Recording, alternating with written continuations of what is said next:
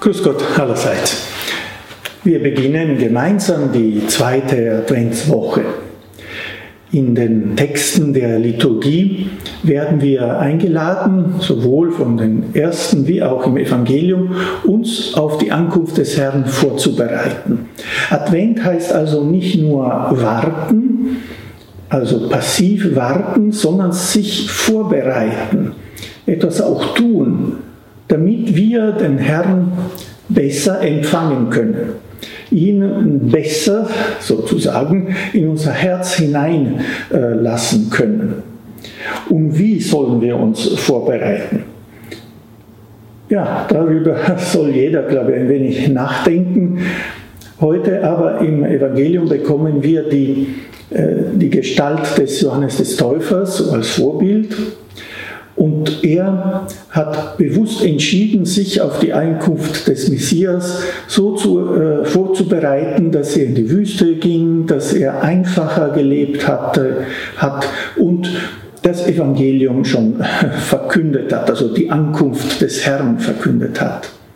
Auf einen Aspekt äh, möchte ich hinweisen mit Hilfe der heiligen Teresa von Los Andes, und zwar auf die Demut als Tugend par excellence, als Tugend, die uns ganzheitlich vorbereitet auf den Empfang des Herrn. Die Demut macht uns frei innerlich und diese Freiheit, dieser innere Raum kann somit auch vom Herrn gefüllt werden.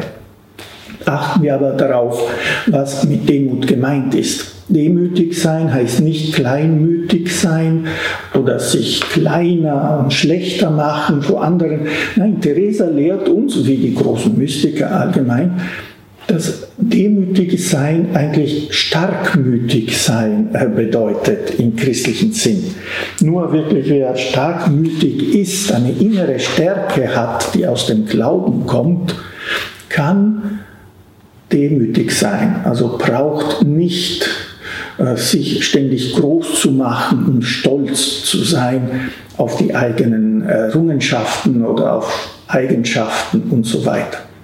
Nur der wahrhaft Starke, innerlich Starke, kann auch demütig sein. Und deshalb äh, sagen uns die Heiligen, dass die Demut uns frei macht. Also die Demut sehr viele Vorteile hat im, im Alltag sozusagen, also im äh, geistlichen Leben, aber ich würde sagen auch im konkreten Leben. Im geistlichen Leben lehren uns die Heiligen und die Theresa besonders, dass die Demut uns hilft auf dem Weg der Gotteserkenntnis. Also sie schreibt, Demut ist das Mittel, um Gott zu erkennen. Denn Gott offenbart sich nicht den Stolzen. Bitten wir ihn aus tiefstem Herzen, dass er sich unseren Seelen grenzenlos offenbart. Und er offenbart sich nur dort, wo er Raum bekommt. Und diesen Raum schaffen wir eigentlich durch unsere Demut, durch das Freiwerden. In einem Brief schreibt sie Teresa von Los Andes, eindeutig, ohne Demut sind die anderen Tugenden Heuchelei. Denn das, was mich von Gott trennte, war mein Stolz. Und dann, mein Herz ist nicht nur mitfühlend, sondern je mehr es in Ordnung zu bringen gibt, desto mehr freut es sich vorausgesetzt, es findet sich da keine Bosheit. Wenn du wüsstest, welche Arbeit ich in einer Seele voller Elend tun könnte, wenn sie mich nur ließe. Die Liebe braucht nichts. Sie will nur, dass es keinen Widerstand gibt. Und gewöhnlich ist das, was ich von einer Seele verlange, um sie heilig zu machen, dass sie mich wirken lässt.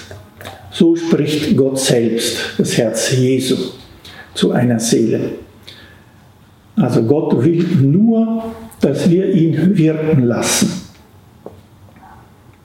Also je demütiger wir sind, umso eher sind wir bereit, Gott zu vertrauen und auch ihrem, seinem Wirken zu vertrauen.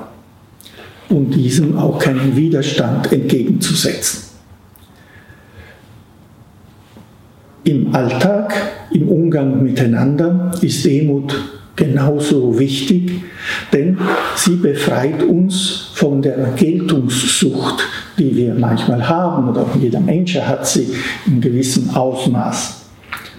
Wir werden sicherer, wir haben es eben nicht mehr nötig, uns ständig zu verteidigen, weil wir zwar um unsere Größe, aber auch um unsere Kleinheit wissen, wir leben in der Wahrheit, wie die heilige Teresa von Avila sagt im länglichen Text, den wir auch als Meditation mitschicken, äh, geben wir sieben Vorsätze an, wie wir diese Demut konkret üben können. Ich lese nur einige davon. Lernen, wie man Nein sagen kann in aller Freundlichkeit. Also wie man Dinge abwehren kann in aller Demut und Freundlichkeit, ohne zu urteilen, und ganz wichtig, demütig standhaft bleiben. Noch einmal, demütig sein heißt nicht schwach und äh, wankelmütig, sondern mutig. Ich bitte Sie, schreibt sie, sich nicht entmutigen zu lassen, schrieb sie an eine mutlose Freundin. Es ist keine Demut, wenn man wegen der Fehler, die man begeht, viel weint das gilt umso mehr, wenn sie unbeabsichtigt sind. Sie müssen Jesus gleich nach dem Fall um Vergebung bitten und sich dann wie ein Kind bei seiner Mutter an sein Herz drücken. Und verschaffe dir Respekt, indem du mit gutem Beispiel vorangehst. Ja, lesen Sie vielleicht den Text auch dazu mit einigen weiteren Hinweisen, wie wir diese Demut üben können, ganz konkret und einfach, damit wir durch unsere Vorbereitung demütiger werden und so bereiter werden, Jesus Christus im Kind zu empfangen zu Weihnachten.